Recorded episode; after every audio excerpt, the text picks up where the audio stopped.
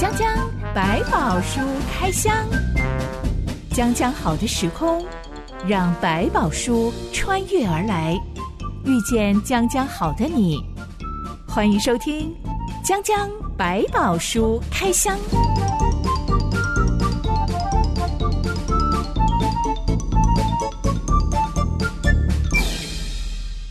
宝书里有百宝，让知心和下凡哥为你开箱来挖宝。Hello，我是知心。Hello，我是下凡哥。今天一开始要来聊聊我们的变音史，讲故事史。是，嗯，刚刚好，知心跟下凡哥都有曾经为小朋友讲过故事。嗯、对，讲故事的过程当中，不免就要带入一些生动的情绪啊。嗯、这个时候就会适时的来变音一下，变化角色。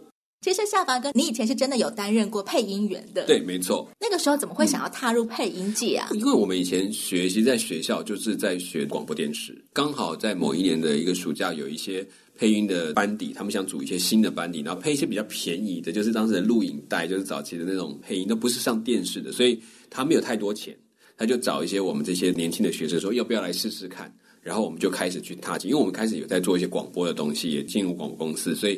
大家就觉得，哎，你们这个基本的 OK 了，就就来看看要不要做配音呢？配音就要进入他们的另外一个领域来学哦，怎么样去练习变化声音或者对角色的阐释的方式在学习。你一试配音就觉得，哎、嗯，好像蛮适合的吗？其实我我们不敢说我们适不适合，反正在当中你那个场景里面，因为它是工作，所以你就得必须马上的去面对它的变化，然后你旁边的前辈的变化会让你提醒你可以怎么做，会告诉你我现在怎么样换角色了，然后换到另外一个人，是这个是喽喽还是主角？随时要开始去应对那个对象的那个样貌，然后看到形象就赋予他一个声音的概念。所以配音员在录音室里面都很像疯子，哎、嗯，就很像疯子。因为其实可能一个人要配六七个角色，你搞不清楚。那比如我们当时配的是录影带嘛，就是看影像然后对嘴配音。你都配什么角色啊？哎，很多哎，这个很难。比如说我们有配过，你们现在比较卡通吗？卡通片有配过什么？像以前很久很久以前有个卡通叫做《北斗神拳》。或者是好像有对日本那个很古早的，那个是我们在年轻的时候的，他们小朋友在看的，或者是大家现在比较熟悉的哆啦 A 梦。但是对他们来讲，其实适合的卡通片喜欢女生。卡通里面大部分的配音员都是女生，嗯、对，因为小男生的声音也都是女生配的，比较像，比较适合。所以这就是我们比较吃亏的一点的地方。但我们其他，比如剧啦。配不同的角色，比如说老人呐、啊、上帝呀、啊，或者是配一般的这种呃奸商啊，都会有。你最适合配什么角色啊？你自己发现的？我自己有。他们其实跟我说，我很适合配上帝的声音。对，但但是但是，其实那个声音是要我要再变化一下，跟我们一般一般讲话还是不太一样。适合配上帝的声音，是不是代表也蛮适合配房地产广告？嗯，对，要一种宽厚庄重的声音。对，所以要我们房地产广告怎么来配是很容易的，或者是比较军事介绍的影片，它的厚度也会比较够。你可以用上帝的声音来一段吗？好，他就很大声 呃，因为我们的声音其实他比如说，比如说上帝说，哎，有共鸣耶。对，他其实那个声音，你竟然自己有拉出一个共鸣箱。对，我们会把声音再提高不同的位置去讲，然后让声音感觉哦，这个声音一下变得一个位置就不一样，就会我会让你感觉他是在从天上讲升个下来，所以。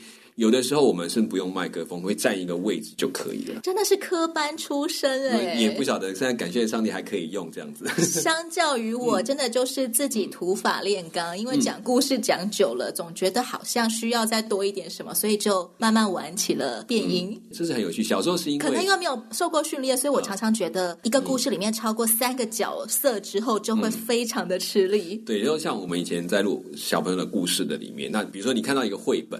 那你看绘本就开始要看到猪，猪是什么声音啊？牛是什么声音？可是你一个一个人要扮演所有的角色，所以你要记得 哦，我用什么方式去表达？所以他都会，我们会把那个一个 image 的形象，想象他的声音像什么样。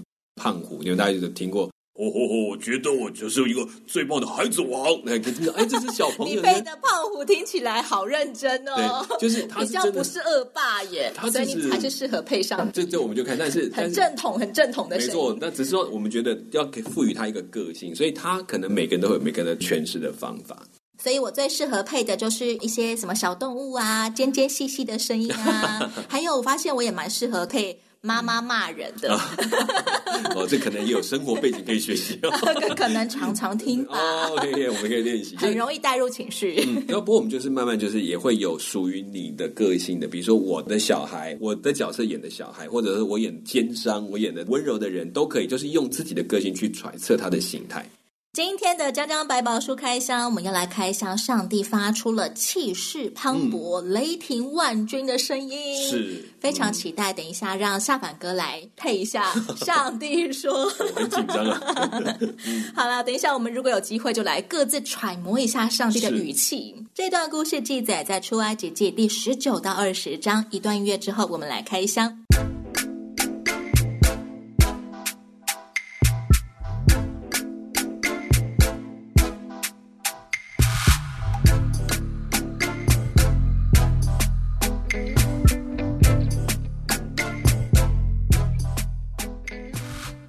色列人离开埃及后第三个月的第一天，他们来到了西奈山脚扎营。摩西独自上山朝见上帝。上帝对摩西说了一段挺重要的话，但有点听不懂的话。那我们就请下凡哥为我们揣摩一下上帝对摩西说的话。好，我向埃及人所行的事，你们都看见了，且看见我如鹰将你们背在翅膀上。带来归我。如今你们若实在听从我的话，遵守我的约，就要在万民中做属我的子民，因为全地都是我的。你们要归我做祭司的国度，为圣洁的国民。这个。好久没有这样这样讲话了，好辛苦啊！我完全没有办法变出这种声音诶。但一方面是男生的声线比较低，然后真的你又可以拉出一个很浑厚的声音。我们要来聊聊上帝对摩西说的这段话，重点是内容。是上帝用了一个比喻说，他把以色列人带出埃及，就如同母鹰把小鹰背在背上，是飞出来一样。嗯，这个比喻对以色列人来说，立刻就可以听得懂吗？嗯，他们会比较理解，是因为鹰在那边并不是一个少见的动物，母鹰把小鹰背出去，让它开始学习会飞翔。小鹰学飞的时候，母鹰真的会把它背一下吗？再把它丢下去？甚至它真的是要把它掉下去，然后让它去适应，然后它就去把它接起来，然后再飞再试。所以这个概念对他来讲，他们可以明白，那是一个上帝亲自带领的一个过程，来教他们怎么样去面对这个世界，能够让他体会说，我一直陪伴着你们走这条路。以前在给小朋友讲故事的时候，常常会讲到什么袋鼠妈妈跟袋鼠宝宝的故事啊，嗯、还有无尾熊妈妈跟无尾熊宝宝的故事啊，套用在这个母婴跟小婴上面，完全是另外一回事耶。嗯、上帝照顾以色列人，不是那种宝宝乖，宝宝快睡觉的那种方式。嗯、给你吃给你喝就留在巢里面。其实你刚刚讲，不管是袋鼠或无尾熊，其实他们也都有训练的过程，还会把它赶出来，就是太大了，你不可以再窝在里面了。还有，上帝讲到说，以色列人要归我做祭司的国度，嗯，为圣洁的国民。没错，你就是在上帝跟人中间的那一群人，是我特选的一群，使人透过你们可以看见上帝的那个群体，而你们就在我的国中，要活出圣洁的样式，那个圣洁属神的样貌，就可以从他们辨认出来，这些人是属上帝的。像小时候班上会选拔模范生那样吗？嗯、以色列人好像人类的一种模范生吗？有点不太像是模范生，是我们先看到，我们大家都觉得他很好，我们说选他做模范生，对不对？但这不是，这是一群被上帝选出来，要学习成为一个模范、一个示范的角色，甚至成为一个引导人认识上帝的角色。所以他并不是一开始就是了，他要就像刚才的老鹰背着小鹰，我一步步练习到你可以成为那样的角色，你要跟随我更好。然后一步一步接受上帝的操练，成为那祭司的国都、圣洁的国民。所以他并不是选到之后就变成了，不，他是有这个身份，但是开始一步一步学。也可以说，上帝在选拔一群种子国民，就是有点说，我先呼召你们来成为跟我一起合作的过程当中，你就越来越像我要你成为的那个角色，而不是你现在就是了。以色列人原本也就是一家人，一个游牧民族。好了，对，为什么上帝会挑到这个族啊？其实没有人有答案，也有人说：哇，你不觉得他们特别的聪明？怎么样？我们也不否认，可能在目前现在在历史上看到他们好像不是因为他们特别聪明，所以被上帝选了，而是因为上帝选了他们，他们看起来好像很有恩宠。在圣经里甚至常常描写上帝在选他们是又小又弱的民族，根本就是一个小小的，没有人会在意的。一个群体，但是上帝就是挑选你们，用这个挑选来告诉，你们不是靠着任何的势力，上帝在他们当中才能够有今天或成为这样的一个特别的身份，没有任何人的劳力工作换来的事情，这是一个恩典的选择。上帝的拣选可以说是弱势族群的福音，嗯、因为你们这小群不要害怕，是上帝能够使你们成为大群。其实我们每一个人被挑选，并不是你真的很厉害，是上帝选择了，然后上帝就引导你。那你只要在当中，你会经历到什么叫越来越丰盛的状态。上帝说：“你们要在万民当中做属我的子民。嗯”是，嗯。其实地球上有这么多人，为什么上帝一定要有一群人是？属于他的，好像要有一个名分一样。他要使这群人被看到，这群是上帝的子民，而上帝怎么像什么样？从这里看，那也透过这个才引起万民来归向主。事实上，整个计划不是为了以色列，是让以色列成为一个引起人家注意到这位上帝的一个方式。周边的人又透过他们的生活看见了有一个不一样的神，开始一步步也开始追寻。所以，其实上帝最大的心意是要把万民来归向他。被选上的选民，他是被选上来担负责任的，这是他的福气，也是他的责任。我不能够只相信上帝就好了吗？嗯、我一定要受洗，有一个基督徒的名分，嗯、正式的属于上帝吗？嗯，我们在选的不只是一个选择哦，我们是改信一个上帝，而是你开始选择一个新的生活方式，一个新的生命的方向。所以你在当中，如果说哦，我只是改信他，可是你这样子没有办法经历到。真正信他的美好，比如说我的生命开始经过圣灵的引导，生活当中我开始面对世界跟上帝的选择的时候，我开始越来越发现，我越来越喜欢上帝所给的东西，他喜爱的价值成为我的价值，这是一个转变的过程。它不只是一个举个手，我今天去庙，我现在去教会，就这样结束了。可惜就是满世的生命的丰富，你经历不到，你就在门口说哦，我已经进了门，我其他我就不管了。所以你会提到说，还要赐给我们生命，并且要使我们活得更丰盛。这也就是为什么上帝总是主动的要跟以色列人再拉近一点关系，是，嗯，让我们的关系再更上一层楼。是，好像以前是普通朋友，现在要进展到嗯交往中的情侣关系，对，还要彼此确定对方的心意。我们是不是都同意我们要来交往了？嗯，没错，不再只是暧昧来暧昧去而已。没错，就比如我们讲说，在诗篇我们有看到很多的赞美，因为他从一个。上帝创造万物的赞美，慢慢赞美到上帝的美德，甚至赞美到上帝的性质。那如果你不是这么一步一步的跟上帝接触，你只会看到他外表，外表好美好美。可是你再经过不对，我发现他的心更美。可能再过一段时间，你会想，不，他，本质是我没有办法想象的。可是如果你没有那个深刻的接触，你对他的认识就像浅薄，好像点头之交啊，久仰大名，久仰他到底这个大名多大？你说啊，反正大家都说很大，还是你说不？他真的好伟大，他真的超过我的想象。真正被上帝的爱吸引的人，都会愿意让我们彼此之间的关系更上一层楼，嗯、再更上一层楼。是，然后享受那个真正为你预备的那个独特的丰盛。嗯、所以，摩西向以色列人转达上帝的话之后，嗯、所有以色列人都异口同声说：“凡耶和华所说的，我们都要遵行。”上帝就透过摩西吩咐所有人，今天、明天这两天要自洁，嗯、因为第三天的时候，我要降临在西奈山上对你们说话了。嗯、而自洁的方式，竟然是洗衣服，还有禁止性行为。嗯、光这两样就可以自洁了吗？当然，这只是一些象征。你把衣服洗干净，那当然我们知道，衣服洗干净不是心就洗干净。哦，不要做性行为，就表示心里不会去想这些事情，倒也不是。只是那个时候来讲，他们需要一些仪式的行为，比较明确的标记出来说，这就是一种预备自己。我为什么不做？是因为我要预备一个心去面对上帝。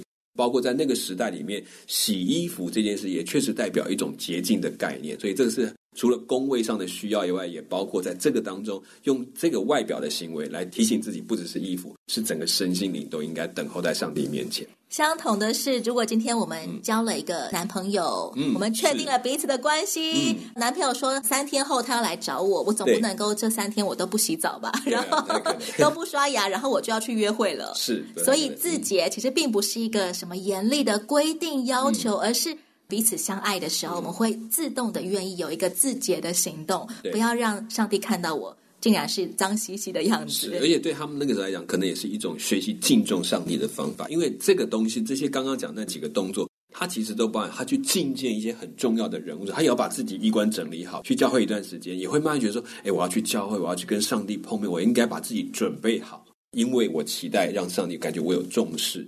上帝要驾临西奈山这件事情有多严肃呢？嗯，摩西在山的四周画了界限，告诉人民不可以越过，不可以上山，嗯、谁都不可以靠近西奈山。嗯、要是轻易的越过界限，大家都要用石头打死他，或者是用箭射死，不能够追上去拉他哦，嗯、因为你也不能够跨进去。没错，禁地啊，人和牲畜都要遵守。嗯、是。摩西说：“一直要等到号角响起的时候，人民才可以上山。嗯、这么严格的禁令显示出什么？其实，在表现上帝的威严。我们可能在今天，我们都会觉得，哇，我们上帝跟我们很亲密啊，很贴近。可是，不要忘记，他还是神，所以他应该要有一个，我们要把他放在一个上帝应有的位格那个位置上，你才会变成我要听他的话，而不是他要听我的话。这两者不一样，在不同的面向，他都是掌管的神。”那在整个生命的角度，还有角色上的差异性是，他是神，我们是百姓，这两个要把它拉得很清楚，好像君王之于子民的状态一样，所以要把它拉开，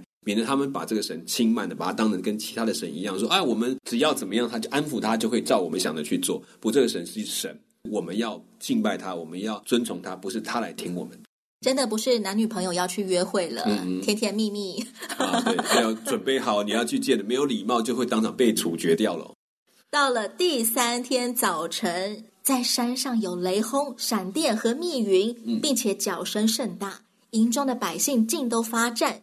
西奈全山冒烟，因为耶和华在火中降于山上，山的烟气上腾，如烧窑一般，遍山大大的震动，脚声渐渐的高而又高。摩西就说话，上帝有声音答应他。嗯，这是有史以来最惊心动魄的一次耶！轰啊，这个。全以色列人都看见那座山顶上，现在乌云密布，打雷闪电，嗯、还有轰隆隆的巨响。是这种场景，应该根本没有人会想要去靠近摸摸看那个西奈山吧？是，就是你当时所惧怕的各种力量的象征，比如说天空的密云啊、打雷呀、闪电啊、雷轰那种声音，对他们都是完全不可抗拒，甚至会让他们害怕的东西。所以他们要知道，这个上帝是拥有一切的力量，他们会惊惧的力量都在这个上帝的手中。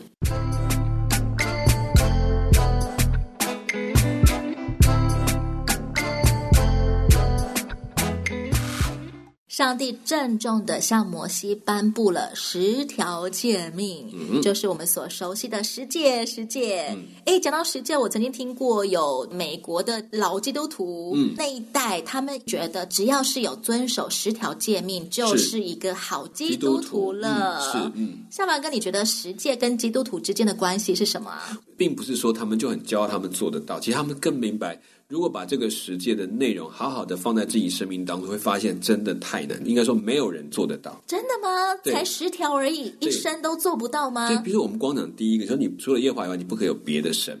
那我们应该要来正式的读一下这十条诫命。没错，其实十条诫命前面有一条引言，真心跟下巴哥轮流来读。嗯，上帝给摩西的这番话，但第一句是引言哦。嗯，嗯嗯，那就先请下巴哥。好。呃，我是耶和华你的上帝，曾将你从埃及地为奴之家领出来。接下来第一届开始喽。嗯、除了我以外，你不可有别的神，不可为自己雕刻偶像，也不可做什么形象，仿佛上天下地和地底下水中的百物，不可跪拜那些像，也不可侍奉他，因为我耶和华你的上帝是忌邪的上帝。OK，厉害哦，出来了 声音。其实变得有点像搞笑剧，不是正经起来还是有味道的。好，这就是很严肃的、很严肃的世界。好，第二节，OK，恨我的，我必追讨他的罪，自负及子，直到三四代；爱我、舍我诫命的，我必向他们发慈爱，直到千代。不可妄称耶和华你上帝的名，因为妄称耶和华名的，耶和华必不以他为无罪。当纪念安息日，守为圣日。六日要劳碌你一切的工，但第七日是向耶和华你上帝当守的安息日。这一日，你和你的儿女、仆婢、牲畜，并你城里寄居的客旅，无论何工都不可做，因为六日之内，耶和华造天地海和其中的万物，第七日便安息，所以耶和华赐福与安息日，定为圣日。最后面的六条诫命。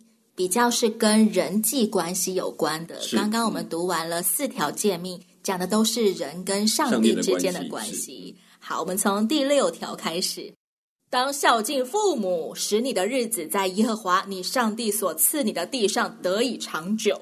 不可杀人，不可奸淫，不可偷盗，不可做假见证陷害人，不可贪恋人的房屋，也不可贪恋人的妻子、仆婢、牛驴，并他一切所有的。好，我们终于读完了这十条诫命，虽然我们把它变得有一点。啊！从空中发出来的讯息歪掉了。嗯、我们来聊聊这十点好了。嗯、刚刚下巴跟你说，其实这十点没有人可以做得到，是真的没有办法做得到吗？应该说，他可能你可以做到一部分，但是如果你从他意思的深刻的里面来看，你可能会碰到一些问题是你忽略掉的。比如说，我们就讲第一个，就是除了我以外，你不可有别的神。你知道这句话讲的很简单，可是。当你去省思，他讲的是在你心里面不可有超越上帝的任何一个存有。可是，在我们的生活当中，其实有很多的权威，甚至有时候是会取代上帝的。不管是在学术上的权威，或者你生命当中的一些权威者，有可能，甚至你的男朋友、的女朋友，可能有时候都比上帝还重要。除了我以外，你不可有别的神，就开始会挑战到我们，就是没有雕刻，我自己心里都会做很多偶像出来。有些女生会考验他们的男朋友说：“嗯，我跟你妈掉到水里，你会选择救谁？” 我们也可以套用一下这个逻辑来问一下自己：现在学历跟上帝中间，我会选谁呢？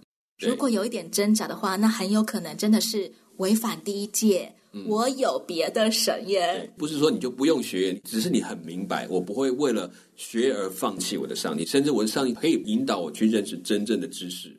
什么样的情况下叫做他真的是以别神为他的上帝呢？我觉得其实他是常常在减，就是我不断从我发现调整回来，发现再调整回来，就是我去理解他，不是把它定在说好出现，然后我就死在当地了，没有，是出现了，发现哎，我意识到了，我现在开始把上帝放在旁边，我去把别的事情看得更重要的时候，我就重新再调整回来。把上帝放在最重要的位置上，他知道我们没有办法完全，但是可以不断的追寻怎么样做得更好，不断透过这个来检视自己的生命是不是哪一些地方走歪了。就像知心，我在信主之后才意识到，我想要当长辈眼中的乖孩子，胜过我想要当上帝眼中的好孩子。嗯，对，这有时候要小心。一直到现在，即便我意识到，我可能有的时候都还是会有一些挣扎。嗯、对，真的就像下巴跟你说的，要常常的来省思自己，校准，重新的校准。嗯、我在这件事上，我感觉到烦恼，感觉到挣扎。嗯、是，其实我可能又不小心犯了我以前的老毛病。当然，让长辈开心或者听到的话，并不是坏事，只是我们更理解说，如果这些事情有更清楚的一个原则，我可以学习更好的方法，那我可以尊重他的说法，给我提醒。哎，发现不太对，我再回来看一看。上帝的心意到底该怎么样做更好？如果说十诫里面前四条跟上帝之间的关系其实是不太容易，嗯，一百分的，是、嗯、那后面那六条跟人的关系呢？嗯，我觉得其实也是我们在讲，说什么叫做孝敬父母？这句话真的有点困难。孝就是完全听话吗？敬是什么？所以这个部分我们在更深去理解，才会明白说，有的时候是我们有敬的外貌，却没有真的是尊敬的一个内里。有时候我们还是心里面。长大了，开始可能瞧不起，或者是哎呀，这个他们不懂之类的。耶稣也曾经责备人说：“你们说原本要给爸妈的养老金，是已经拿去圣殿里面献给上帝了，了所以爸妈，我现在不用给你养老金了。对对”耶稣责备这些人，对，就是好像拿了一个借口。所以这个当中的衡量，并不是一个这么容易去处理。所以我们常在当中一直不断的学习怎么样的方法，不是要拿每天就要去把自己打得很痛苦，而是理解说，我我知道还不完全，还可以什么方法做得更好，从。内里去做到一个合适的态度。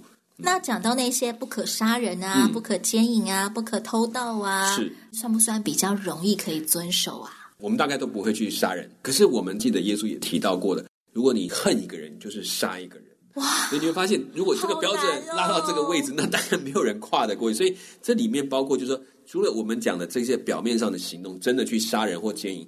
也包括了你的思想上的问题。对上帝来讲，我已经看见了。就是说，我们没有人是完全，也用一个来谦卑下来说，不是看到别人坏，好像哎，你看你都做，我们都没有做，我都是好人。那其实回头想想，主啊，你都知道，我的里面可能比他还要黑暗。愿主来饶恕我们。十诫里面最后一诫是不可贪恋别人的财物。是。并不是说你不可以去偷别人的财物，对，光是心里面有一种贪心，这个房子好漂亮哦，我也想要有耶。嗯嗯，其实这就已经算是违法实践了。他可能提醒你，你原来很会希望把别人的变成你的这种心态，就是一种提醒。实践这种东西，你要说你要做到完全，大概只有一个曾经在耶稣面前说：“你讲的这一切我都做到了。”那个内衣柜的少年官，其实耶稣看到也非常哇，好很爱这个孩，但他最后问你：“你要不要把这一切舍下来跟从我的时候？”突然他就忧忧愁愁的走了。会忧忧愁愁的走了，是不是代表那个少年财主他其实已经把财物或者说把他的身家视为跟上帝平等的地位呢？在圣经里面那段描述，他说他因为他拥有的东西甚多，就他不知道我放下这个，是我做的这么一切的事情，是为了拥有让我拥有这样的一个美名，这样的一个财富，结果我要把它放弃了。那这些事情我为什么要做？就是回头来看，有的人不是爱这个好的行为，是当我做这些好的东西，会得到一个美好的名声、美好的机会，这才是一个危险。那可是上帝说，我希望你从你心里就爱上这些事情，然后来跟从我，想要活得更好、更美的样式，所以你会放下这一切，次要的寻求更好的。遵守十诫也是会有。心态上面的误区的，是不要为了想要在教会里面获得好名声，大家都说你好棒，你好进钱哦，嗯、所以你严严的遵守了十诫，嗯嗯、而是要懂得上帝看我们的心。我们跟上帝之间的亲密关系是时常让上帝来光照我，而不是我已经遵守了十诫，所以我现在比你们每一个人都优秀。我就开始点名说：“好，你看你没有这个，你看你没有那个。”可是这个这时候就开始进入一个危险的地方。那如果真的违反十诫，嗯、会不会有什么下场啊？我觉得在圣经里面，你看到立即的审判惩罚，包括你看到他那个西乃山那个雷轰闪电场面，他就告诉你：“我是有百分之百的力量，我绝对可以处置这一切的恶。”当你记得这件事情的时候，你面对的问题，你可以开始去改变你，去悔改，去跟从，去做一个对的事情。他给你时间，但是最终后，他面对你的生命的最后终结，跟你来看你的生命的时候，那时候的审判就没有折扣可谈了，就是该怎么样，他就会是怎么样。所以这件事情要理清。说上帝为什么先让我们看到威严，但却没有马上处置到许多的恶的时候，是给我们机会，等候我们能够还有时间改过来。回到那个权威的下面去，伏在他的权威的底下。今天我们就可以来好好的读读十诫，好好的求上帝来光照我，醒思、嗯、我有没有在哪些诫命上面，其实已经进到了误区里面呢？嗯、而且记得这个是给你自己的，不是给别人的。要懂得珍惜，还可以有悔改的机会的时候，没错。以色列人听完这些话，站得远远的，哇，很害怕，因为这个太可怕的场景了，很怕那个山顶上的雷轰闪电，现在就会劈到我身上。嗯、因为听完这十节，糟糕，我可能一半以上我都犯了，嗯、会不会劈到我呢？这已经不是三 D 立体了，我是在眼眼前实景出现了。摩西却呼吁大家说：“不要惧怕，嗯、因为上帝降临是要试验你们，叫你们时常敬畏他，不致犯罪。”嗯哼。我没有听过现代有基督徒遭遇上帝用轰隆巨响的声音对他说话。嗯、那我们要怎么样学习敬畏上帝，不致犯罪呢？嗯、我觉得当一方面，这些过去的故事和历史里面的发展，要记得那些是真实发生的。其实，当你很认真的去跟神互动，我知道有时候你们也会听到像雷轰一般的声音在你的脑袋里面，在良心里面突然轰然，你会觉得突愣然说：“这话怎么就突然出现在我的脑海里？”没有声音的巨大声音在你的里面开始呼求你，或者是有时候有时候他们就很微小的在里面一直呼唤你，那种时候你真的要提醒自己停下，因为上帝要来告诉我们有一些东西是我们忘记的、遗忘的，不要再往前走下去。不要说上帝现在不会再用雷霆万钧的声音说话了，嗯、他真的可以在我们的心里面发出那种让我们吓破胆的声音啊！呼，这时候赶快留意，上帝要行动了。当你越留意，你就发现这声音其实真的不小。今天我们聊完了十诫了。如果你熟悉出埃及记的话，大概会猜到以色列人在领受完上帝所颁布的十诫以后，很快就自打脸，违反十诫了，而且是公然群体违反十诫，非常可惜。嗯，留待下一回再来开箱喽。是，我是真心，我是夏凡哥，讲讲百宝书开箱，我们下回再会喽。OK，拜拜。拜拜。